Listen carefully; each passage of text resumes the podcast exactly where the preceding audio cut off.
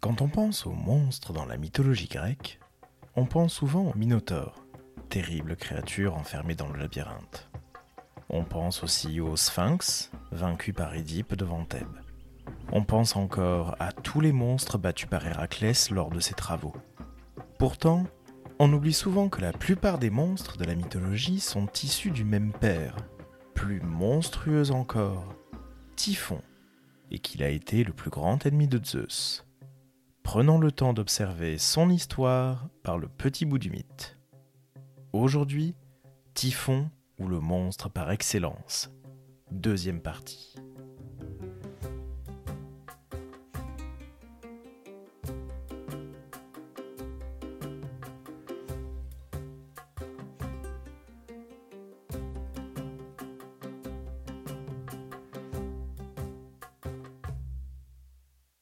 Puisque nous avons décrit la naissance, le physique et la descendance de Typhon, attardons-nous sur le cœur de son mythe que certains appellent la Typhonie.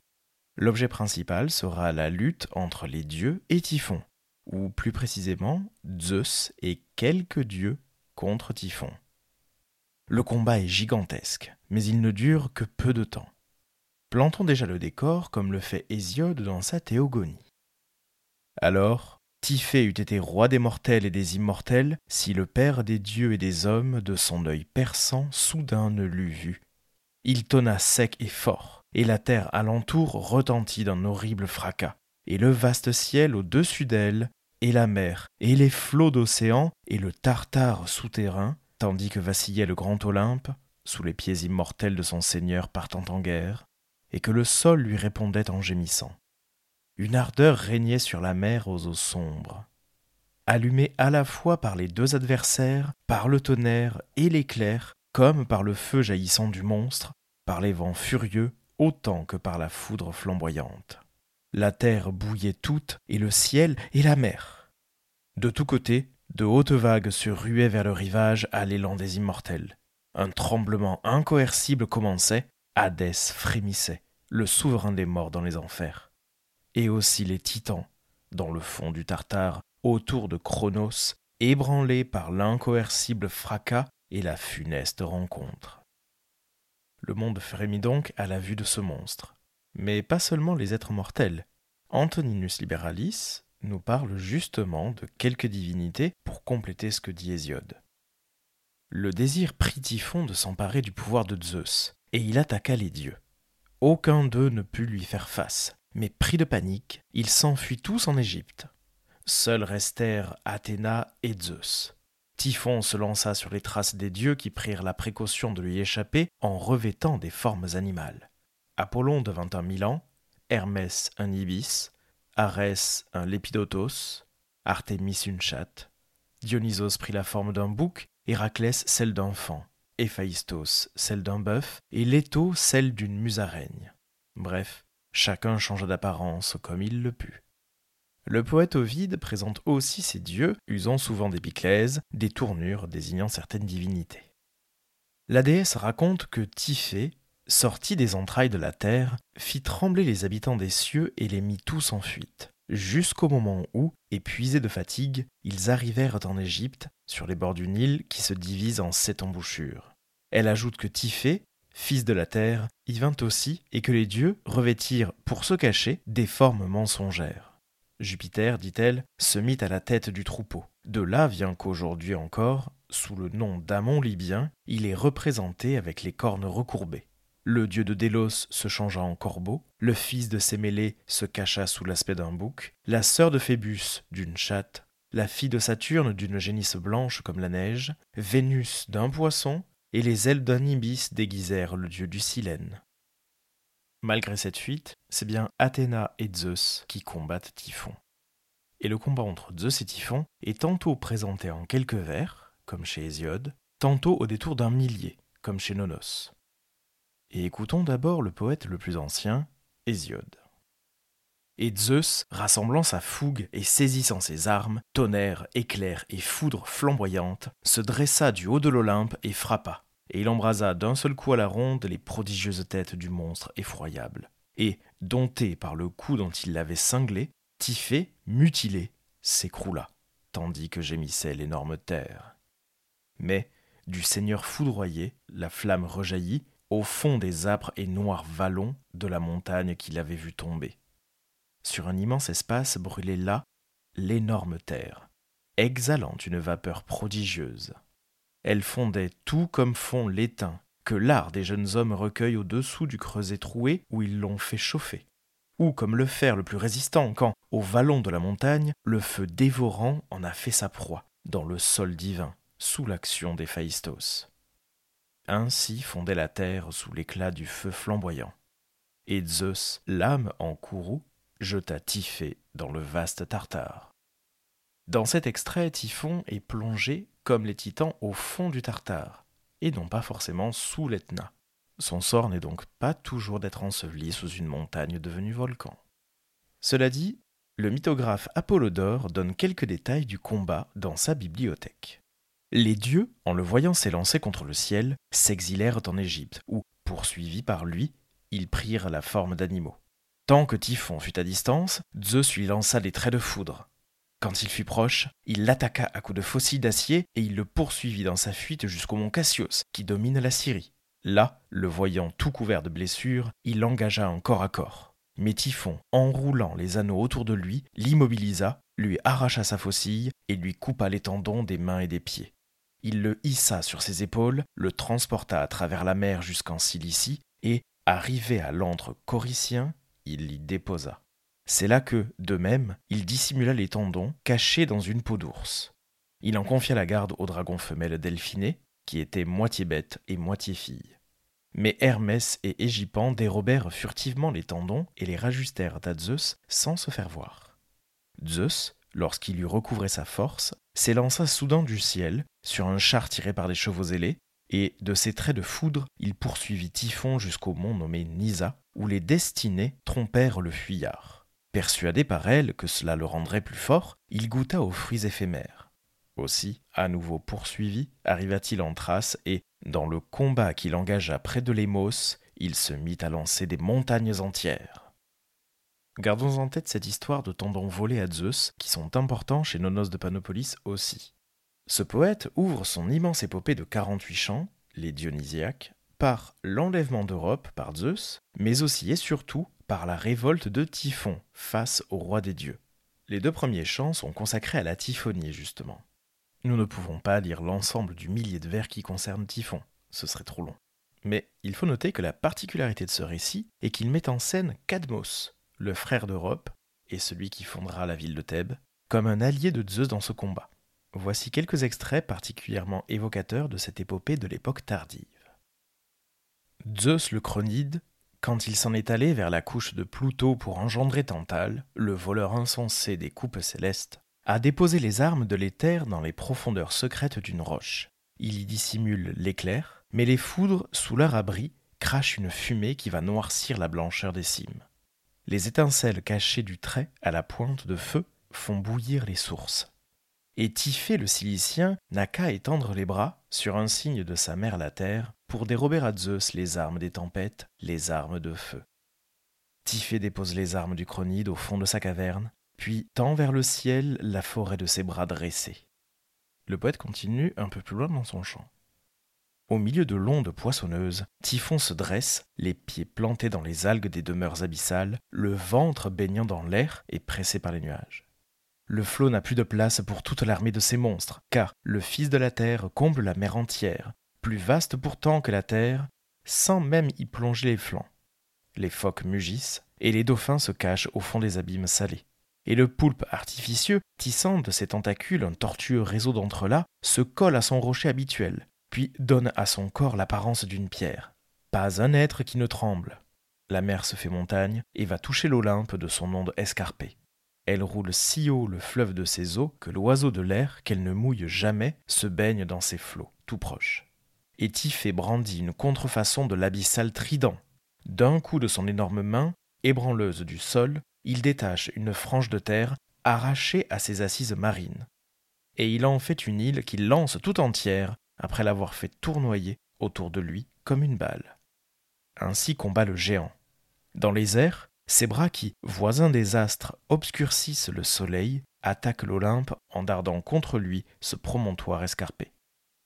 Et, délaissant le fond des abîmes, délaissant l'assise féconde de la terre, ce Zeus imposteur arme son bras de la foudre aux pointes de feu. Mais, pour soulever le trait du chronide, ce n'est pas trop de ses deux cents bras formidables. Tout monstre qu'il est, Typhée peine sous ce fardeau que le chronide enlevait prestement d'une seule main. Les nuées font défaut au géant. Dans son point desséché, le tonnerre n'émet qu'un murmure faible et sourd, un bruissement silencieux. L'air est si sec que Typhée a bien du mal à répandre les gouttes assoiffées d'une pluie qui refuse de tomber. L'éclair se fait obscur. Telle une fumée noirâtre, sa flamme chétive ne brille que d'un éclat piteux. Et se sentant tenu d'une main inexperte, les foudres, chargées d'un feu mâle, s'efféminent. L'une après l'autre, elles glissent de ses mains énormes, bondissent à leur guise. Leur feu se disperse au hasard, regrettant la main céleste de leur maître familier. Le géant s'épuise ainsi à tenir d'une main puis d'une autre l'éclat fugitif de cette foudre vagabonde. Mais Typhée ne doit plus rester longtemps maître des armes de Zeus. En effet, Zeus, fils de Cronos, quitte avec l'archer Eros la voûte du ciel. Alors que Cadmos bat la montagne dans ses recherches errantes, il va le trouver et l'associe à l'artificieux dessein qu'il trame, tissant pour Typhon les raies filées par la destinée sur une quenouille de malheur. Et, compagnon de route de Zeus régent de l'univers, Pan, le chevrier, donne à Cadmos des bœufs, des brebis, des troupeaux de chèvres cornues. Il tresse une cabane avec des roseaux réunis par des liens torsadés, puis la plante sur le sol. Et il le rend méconnaissable, recouvrant son corps de l'accoutrement pastoral. Il en fait un berger d'imposture grâce à ce vêtement d'emprunt. Et il apporte en présent au savant Cadmos une flûte trompeuse, timonier de mort pour Typhon. Cadmos se rend vertifé, et voici ce qu'il fait. Cadmos module sur ses chalumeaux accordés les accents aigus d'un air fallacieux le dos allongé sur un chêne voisin des pâtures forestières, vêtu de l'habit rustique d'un vrai berger, il fait monter aux oreilles de Tiffé son chant ourdisseur de ruse que produit le souffle léger de ses joues gonflées. Alors le géant, épris de musique, se dresse d'un bond sur les anneaux de ses jambes vipérines quand il entend la perfide mélodie. Dans son antre, il abandonne les armes flamboyantes de Zeus auprès de sa mère la terre. Il cherche, en se laissant guider par le son, d'où vient le chant tout proche de la syrinx qui charme son cœur. Quand Cadmos l'aperçoit près du taillis, il feint la peur et se cache dans la fente d'un rocher. Mais, de sa haute tête, il l'a vu fuir le monstrueux Typhée. Il l'appelle par des signaux muets sans soupçonner la perfidie de son air harmonieux. Au berger contrefait, il tend l'une de ses mains droites sans deviner le filet du trépas. De sa tête centrale, visage humain injecté de sang, il fait en riant éclater ce présomptueux langage. Chevrier, pourquoi me craindre? Le bel honneur pour moi de combattre un mortel après le fils de Cronos, le bel honneur pour moi d'emporter, outre l'éclair, une syrinx. Qu'y a-t-il de commun entre tes chalumeaux et la foudre fumante?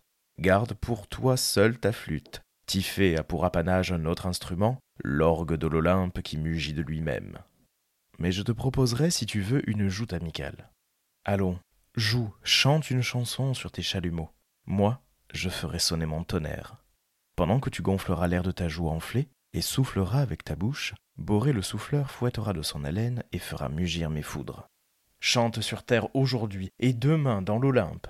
En juste récompense de ton chant, je fixerai ta syrinx olympienne près d'un cercle illuminé d'étoiles. Pour prix de sa douce mélodie, j'unirai ta syrinx à la lyre céleste. Comme épouse, si tu veux, je te donnerai la Virgine à l'Athéna. Si la déesse aux yeux pères ne te plaît pas, prends pour femme Leto, ou Caris, ou Cythérée, ou Artémis, ou Hébé. Déra seule ne recherche pas la couche, elle est à moi. Je vais monter dans l'Olympe sans me soucier du chronide des armées, car que pourraient contre moi les armes d'Athéna, une faible femme? Allons, Bouvier, prélude à la victoire de Typhon, célèbre dans le nouveau, le légitime porte-sceptre de l'Olympe, qui de Zeus possède et le sceptre et le manteau d'éclair. Cadmos voit le rejeton de la terre, conduit par le fil des destinées, se prendre de lui-même au piège du chasseur. Les chalumeaux, en charmant son cœur, l'ont percé de leurs doux aiguillons. Alors, sans rire, il lui lance ces paroles artificieuses. Humble est la musique de ma syrinx qui vient d'étonner ton oreille. Mais dis-moi, que ne feras-tu pas le jour où, pour célébrer ton trône, j'entonnerai l'hymne triomphal sur la cithare à sept tons? Car moi, je sais aussi jouer contre le plectre céleste. J'ai surpassé Phoibos avec ma lyre, mais le chronide, de sa foudre, a mis en cendre mes cordes harmonieuses pour complaire à son fils vaincu. Si jamais je retrouve des nerfs aussi résistants, la mélodie qui montera de mon plectre charmera toutes choses, les arbres, les montagnes et les âmes des fauves. L'océan, compagnon et contemporain de la terre, lui qui se replie sur soi-même en couronne, aura beau vouloir refluer vers sa source, je l'empêcherai de rouler en cercle son onde dans la même carrière. La phalange des astres fixe les planètes au cours contraire, je les immobiliserai, ainsi que Phaéton et le timon des bœufs de Sélénée. Lorsque ton trait de feu frappera Zeus et le reste des dieux, épargne du moins le glorieux archer. Je veux, à la table du banquet où Typhon festoiera, qu'une joute m'oppose à Phoibos pour savoir qui de nous remportera le prix en chantant le grand Typhon. D'un signe de ses terribles sourcils, Typhée acquiesce. Il secoue ses boucles, sa chevelure, crachant le venin de ses vipères, le fait pleuvoir sur les montagnes. Et vite, il court à son antre, il prend les nerfs de Zeus. Il donne au rusé Cadmos, en présent d'hospitalité, ses nerfs tombés jadis sur le sol pendant le combat contre Typhon. Et le fallacieux berger le remercie de ce don divin. Il palpe d'abord avec soin les nerfs et, sous prétexte d'en faire plus tard des cordes de sa lyre, cache au creux d'un rocher ce dépôt qu'il garde pour Zeus, le tueur du géant. Ensuite, sur un ton modéré, lèvres closes, il produit un léger souffle et, pressant ses chalumeaux, met une sourdine à leur voix pour rendre la mélodie plus suave. Et Tiphée tend la multitude de ses oreilles, il écoute l'harmonie sans comprendre. Le géant est sous le charme. Le berger d'imposture l'enjôle de sa syrinx. Sur sa syrinx, il feint de dire la fuite des dieux. Mais c'est la future victoire de Zeus, toute proche, qu'il célèbre. À Typhon, assis à ses côtés, il chante la mort de Typhon et il exacerbe en lui le dard du désir. C'est ainsi que, conquis par le charme de la musique, Typhée livre à Cadmos son âme entière. Mais ce combat entre Cadmos et Typhée n'est qu'un prélude à celui entre Zeus et Typhée, et c'est ainsi que débute le deuxième chant. Cadmos la Géronide reste ainsi sur place à l'orée des pâturages forestiers. Mais pendant que, chevrier d'imposture, il fait courir de ci de là ses lèvres sur les bouches de sa syrinx, Zeus le chronide, sans se montrer, se glisse à l'improviste, sans bruit, au fond de la caverne, pour armer une seconde fois ses mains du feu familier. Et une nuée enveloppe Cadmos près du rocher devenu invisible. Si, par malheur, Typhée, comprenant qu'il est tombé dans une ruse, qu'un voleur lui a pris la foudre à son insu, allait se raviser un peu tard et tuer le bouvier pour son infidélité. Mais Tiffé, sous l'effet d'un doux aiguillon, n'a qu'un désir, écouter encore l'ensorceleuse harmonie de la musique. C'est ainsi que, pris de vertige aux accents de l'insidieuse musique, Tiffé reçoit le doux trait parti de la syrinx, avant-coureur de sa mort. Mais, alors que la chape des nuées enveloppe de son ombre le mélodieux berger, le roseau dans lequel il soufflait se tait et rompt soudain l'harmonie. À grandes enjambées, Tiffé, reprenant l'aiguillon du combat, court jusqu'au fond de la caverne. Dans un transport de rage, il se met en quête du tonnerre qu'emporte le vent et de l'éclair insaisissable. D'un pas investigateur, il cherche l'éclat brûlant de la foudre dérobée et trouve l'antre vide. Comprenant trop tard les perfides desseins du chronide et le subtil stratagème de Cadmos, il s'arme de rochers pour partir à l'assaut de l'Olympe. Et il se rue, creusant au passage les assises du sol, ébranlant avec ses pieds le dragon de terre silicienne jusqu'en ses fondements immuables, tandis que les flancs montagneux du Taurus s'entrechoquent à grand fracas et que les rivages voisins de Pamphylie dansent d'épouvante. Et les cavernes souterraines mugissent, les promontoires de la côte tremblent, les retraites des monts vacillent, leur sable croulant sous les secousses de ses pieds ébranleurs de sol. Nul pâturage, nulle bête n'est épargnée. Et plusieurs vers plus loin, le récit reprend. Phaéton, quittant la voûte arrondie du ciel, tourne son char vers le couchant surgit de la terre, tel cône dressant sa pointe, la nuit silencieuse monte dans l'air et couvre le ciel d'un manteau d'étoiles, diaprant l'éther. Et, tandis que les immortels errent sur les bords du Nil sans nuages, sur les escarpements du Taurus, Zeus le chronide attend la clarté de l'aurore qui éveillera le combat. C'est la nuit. les bataillons de l'Olympe montent la garde tout autour des sept zones et, comme sur le haut des remparts, leurs cris d'alarme résonnent dans la nuit. D'une bouche à l'autre circule immense la rumeur des astres et l'écho dont retentit le pôle, parti de la borne de Saturne et recueilli par Sélénée à l'autre bout de la carrière. Gardiennes de l'éther, les saisons, servantes de phaéton, fortifient le ciel en disposant en couronne d'épaisses couvertures de nuages. Pour rendre ces portes inviolables, les astres enferment le verrou atlantique, de peur que l'ennemi, embusqué, ne fasse irruption dans la voûte des cieux en l'absence des bienheureux. Et partout brûlent les feux de camp, les ardentes flammes des astres, les flambeaux nocturnes de Sélénée qui ne dort jamais, luisent comme des torches. Souvent, dans un vrombissement de tempête, les étoiles filantes traversent depuis l'éther les cimes de l'Olympe, tracent dans l'air des lignes de feu à la droite du Chronide. Souvent, jaillit des nuages déchirés, l'éclair cabriole en culbute bondissante et, dans son élan, tour à tour, cache puis fait briller les zigzags de sa lueur capricieuse. Et une comète, roulant en grappe la tresse de feu de ses nattes, exacerbe l'éclat de sa chevelure lumineuse. Et Victoire vient trouver Zeus dans sa solitude pour l'encourager. Elle effleure à peine de sa sandale les chemins de l'air. Sous les traits de l'étau, elle donne ses armes à son père, pendant qu'elle lui tient, de sa bouche contrefaite, cet habile discours. Seigneur Zeus, fais-toi le champion de tes enfants. Ne permets pas que je voie Typhon s'unir à Athéna qui ignore le mariage. Ne laisse pas devenir mère celle qui n'a pas de mère. Combat, brandis l'éclair, lance lumineuse de l'Olympe. Déjà les assises immuables de l'univers vacillent sous les bras de Typhon. Alors que se défait l'attelage des quatre éléments, Déo refuse les moissons, Hébé abandonne sa coupe, Arès lâche sa pique, Hermès dépose sa baguette, Apollon jette sa lyre et, laissant ses flèches ailées, vole, ailé lui-même, sous l'aspect d'un cygne. La déesse qui consomme les mariages, Aphrodite, erre à l'aventure et l'univers devient stérile les liens de l'indissoluble harmonie se dissolvent, car le pourvoyeur des hymens, l'indomptable dompteur de tous les êtres, Eros, malgré son audace, s'est envolé, pris de panique, abandonnant ses flèches procréatrices. Et ton brûlant Héphaïstos a quitté sa lemnos familière, traînant ses genoux indociles, lui, si lent, comme il court vite. Ah, singulier prodige, malgré sa haine pour moi, je prends même ton airain en pitié. Tandis qu'elle parle, sommeil, volant à la ronde sur son aile d'ombre, endort la nature entière et lui apporte un répit. Seul le chronide ignore alors le sommeil.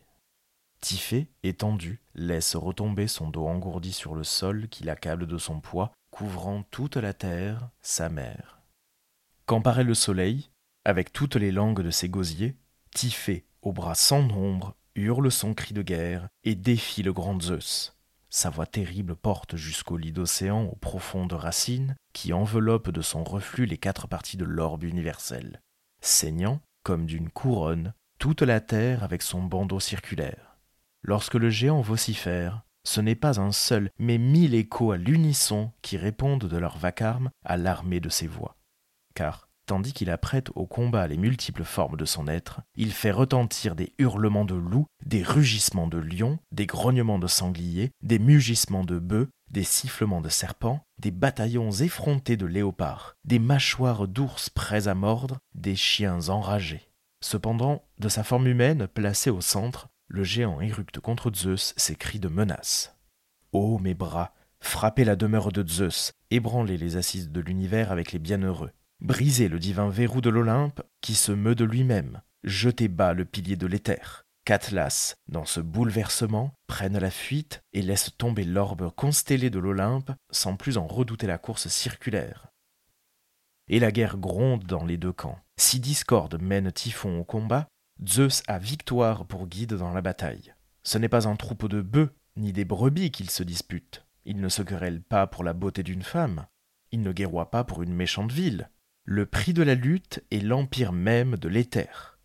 Sur les genoux de Victoire repose le sceptre et le trône de Zeus, enjeu de la bataille. Zeus, en fouettant les nuées, fait sonner son tonnerre.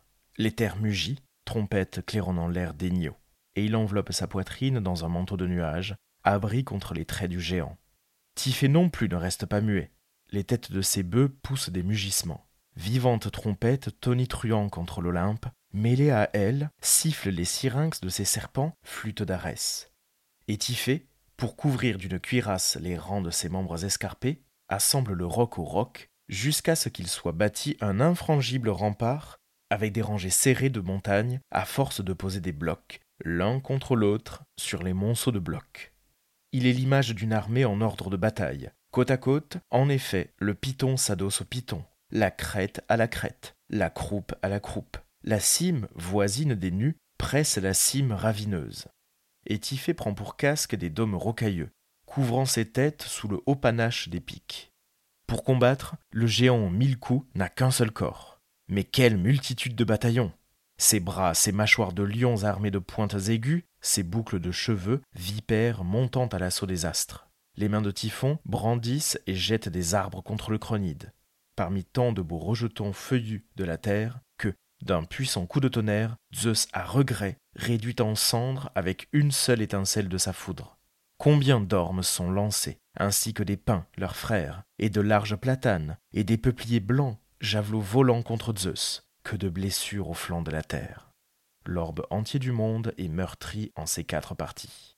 Et, cherchant à détruire la foudre de Zeus l'invincible, les mains de Typhon lancent une grêle de traits. Et Zeus arme les deux terribles fils d'Enialios.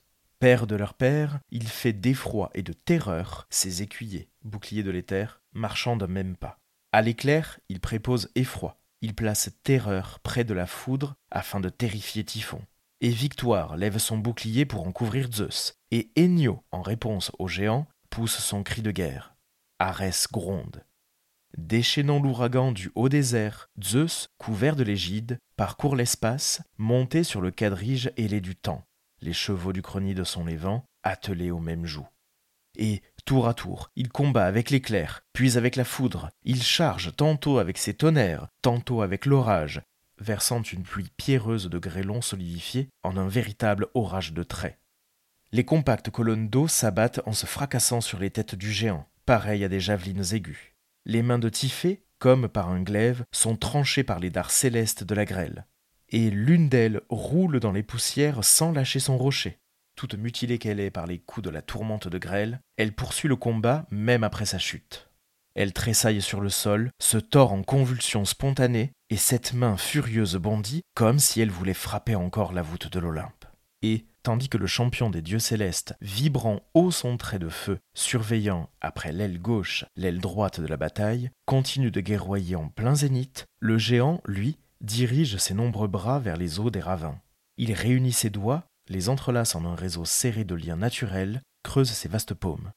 Il puise alors au sein des torrents grossis par l'hiver l'eau courante des montagnes. Puis, projetant ses parcelles de rivières contenues dans les cavités de ses mains, il les lance en direction de l'éclair. Mais, au contact des liquides torrents, la flamme de l'éther brille à travers l'onde d'une plus vive étincelle, cependant que l'eau assoiffée bout, et que le métal incandescent dessèche son humidité. Dans son insolence, le géant croit pouvoir éteindre le feu de l'éther. L'insensé Il ne sait pas que la foudre flamboyante et l'éclair naissent des nuages chargés de pluie. Et, Derechef, dépouillant les cavernes du pays de leurs parois verticales, il veut en frapper la poitrine de Zeus, pourtant invulnérable même au fer. Le roc vole contre Zeus, mais Zeus souffle légèrement, du bout des lèvres, et ce faible souffle suffit à détourner de sa trajectoire la haute falaise. Tiphé arrache alors d'une main la crête arrondie du Nil. Pour donner l'assaut, il la soulève, la fait tournoyer et envoie le projectile à la face de Zeus que rien ne peut briser. Le trait de pierre vient droit sur lui, mais le dieu l'évite d'une inclinaison de la tête. Tiphé ne touche que l'éclair dans les zigzags de sa course brûlante et, à l'instant, le roc au bord blanc d'écume devient noir sous la marque révélatrice de la fumée. Et, pour la troisième fois, il lance une montagne le cronide l'attrape au vol de son immense main, en la recevant d'un geste habile, comme une balle bondissante au beau milieu de sa paume ouverte. Puis il la renvoie sur Typhon. La cime change de cap, décrit dans l'air un immense circuit et, revenant en sens inverse, va frapper d'elle-même l'archer avec sa propre flèche. Son quatrième projectile est plus puissant encore, mais la pierre éclate au contact de l'égide, dès qu'elle touche l'extrémité de ses franges. Il tire à nouveau, la pierre a beau être aussi prompte que l'ouragan, elle flambe bientôt, à demi consumée par les carreaux de foudre. Les monts ne parviennent pas à déchirer l'humide nuée. Ce sont les pics qui volent en éclats quand ils heurtent l'eau des nuages. Enyo, impartial, maintient la balance égale de part et d'autre entre Zeus et Typhon, tandis qu'avec leurs traits tonitruants, les foudres qui dansent dans l'éther mènent leur bacchanal. Le chrony de combat armé de pied cap. Dans cette lutte, il a le tonnerre pour bouclier, pour cuirasse les nuées. Il brandit l'éclair en guise de lance, et les foudres parties de sa main sont des flèches aux pointes de feu qui tombent du ciel. Zeus le Père mène donc le combat. Contre son adversaire, il vibre et lance son feu accoutumé, transperçant les lions, frappant avec l'ouragan céleste le bataillon de gosiers innombrables à la voix disparate. Quand il tombe, le trait de Zeus, une seule de ses flammes embrase des mains à foison. Une seule de ces flammes consume des multitudes d'épaules et des hordes grouillantes de serpents. Et, tandis que les armes de l'éther pourfendent une infinité de têtes, les boucles de Typhon se consument, touchées par l'étincelle d'une comète onduleuse qui darde sur elle le feu de son épaisse crinière. Tandis que flamboient les têtes du géant, ses cheveux prennent feu, et la céleste étincelle impose le saut du silence à leurs mèches sifflantes. Ses serpents sont calcinés, et la bave envenimée se dessèche dans leur gueule. Mais le chronide a fait pencher la balance de la lutte indécise. La terre maternelle arrache de la main le voile de ses forêts et se lamente au spectacle des têtes fumantes de Typhon. Les visages du géant brûlent, ses genoux sont rompus.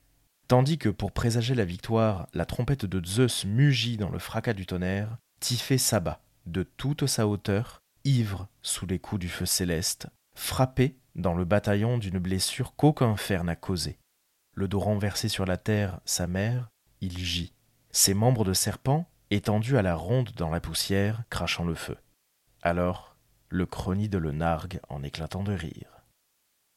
Et après cette bataille, comme on l'a dit, Zeus va se moquer de Typhon. Et juste après, que la Sicile t'écrase donc sous les hauts escarpements de ces montagnes, qu'elle recouvre de ses trois têtes Typhon tout entier, avec ses cent têtes dont il était si fier, désormais pitoyablement souillé de poussière. Cependant, puisque tu as eu l'âme présomptueuse, puisque, trompé par un vain espoir, tu as donné l'assaut à l'Olympe lui-même, je te bâtirai, misérable, un cénotaphe et, sur ta tombe vide, créature sacrilège, je graverai cette ultime épitaphe. Sigi Typhon, ce fils du sol, qui de ses rocs frappa jadis l'éther et que l'éther brûla. Il lance ses sarcasmes à l'enfant de la terre, vivant cadavre. Et à l'issue de cette moquerie, la terre elle-même se débat, et des tempêtes sortent du corps de Typhon. Et pourtant, l'ordre cosmique est rétabli et Zeus remercie chaudement Cadmos pour l'aide qu'il a apportée à l'ensemble de l'univers. Et Nonos poursuit enfin. Les saisons, la tête haute, ouvrent les portes du ciel et couronnent les terres. Les dieux, reprenant leur aspect, retournent dans l'Olympe avec Zeus victorieux, après avoir abandonné le déguisement ailé de leur visage. Athéna, vêtue d'une tunique délicate, sans armes, arrive au ciel, menant en l'honneur de l'œuvre d'Arès une danse joyeuse sur l'air que la victoire tresse pour elle et Thémis suspend les armes du géant mort au vestibule de l'Olympe, en les clouant haut, bien en vue de la terre insensée, objet d'effroi pour la mer des géants à venir. Mais, malgré ce long récit qui ouvre les Dionysiaques, Nonos a proposé une deuxième version du combat, une version plus humaine encore, puisque c'est un prêtre de Zeus qui combat et parvient à vaincre le monstre dans le chant 13 des Dionysiaques et la scène se passe à Satala, sur le territoire occidental de la Turquie actuelle. C'est là que Typhée, vomissant le souffle ardent de sa foudre embrasée, incendia le pays d'alentour. Des tourbillons de fumée couvraient de cendres les cimes, pendant que Typhon brûlait et que ses têtes étaient consumées par l'étincelle qui dévorait ses chairs. Mais le prêtre de Zeus lydien quitta son temple qu'embaume l'encens pour combattre, sans armes, avec l'aiguillon de son verbe un verbe javelot au lieu d'un fer tranchant. Avec sa langue, il arrêta et rendit docile le fils de la glèbe. Avec sa bouche impétueuse pour pique, sa parole pour épée, sa voix pour bouclier, il lança de son gosier ces mots en invoquant le dieu. Halte, misérable Le géant en flamme, sous l'effet de la formule magique, se trouva retenu par la sage entrave du verbe infrangible, craignant l'homme qui a la pensée pour arme les membres enchaînés sans faire par le Verbe vengeur. Et ce n'était pas tant devant celui qui lança la foudre que tremblait le terrible géant aux bras innombrables, c'était devant le magicien qui, pour briser son adversaire, lui décochait avec sa langue la flèche d'une parole. Il était tourmenté par les blessures de la voix, transpercé par un verbe acéré. Et, alors qu'il portait la blessure du feu, traversée par son ardente pique, c'était un autre feu, un feu spirituel, plus ardent encore, qui tourmentait Tiffé. Et, immobilisé, incapable de bouger, il fut contraint d'enraciner son pied vipérin en le plantant au sein de la terre sa mère, le corps atteint d'une blessure qui ne laisse pas de traces, œuvre d'une pointe qui ne fait pas couler le sang.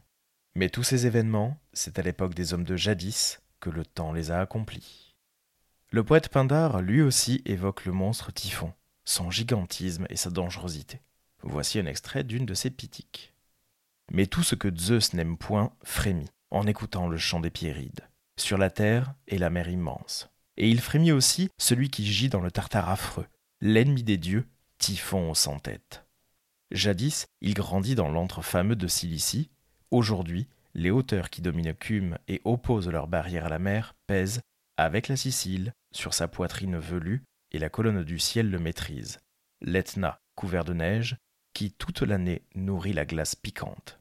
Du mont sortent, vomis par ses abîmes, les sources les plus pures du feu inabordable. Et pendant le jour, ces torrents répandent un flot de fumée ardente. Mais, dans les ténèbres, une flamme rouge roule et entraîne jusqu'aux profondeurs de la plaine marine les blocs de roche, avec fracas.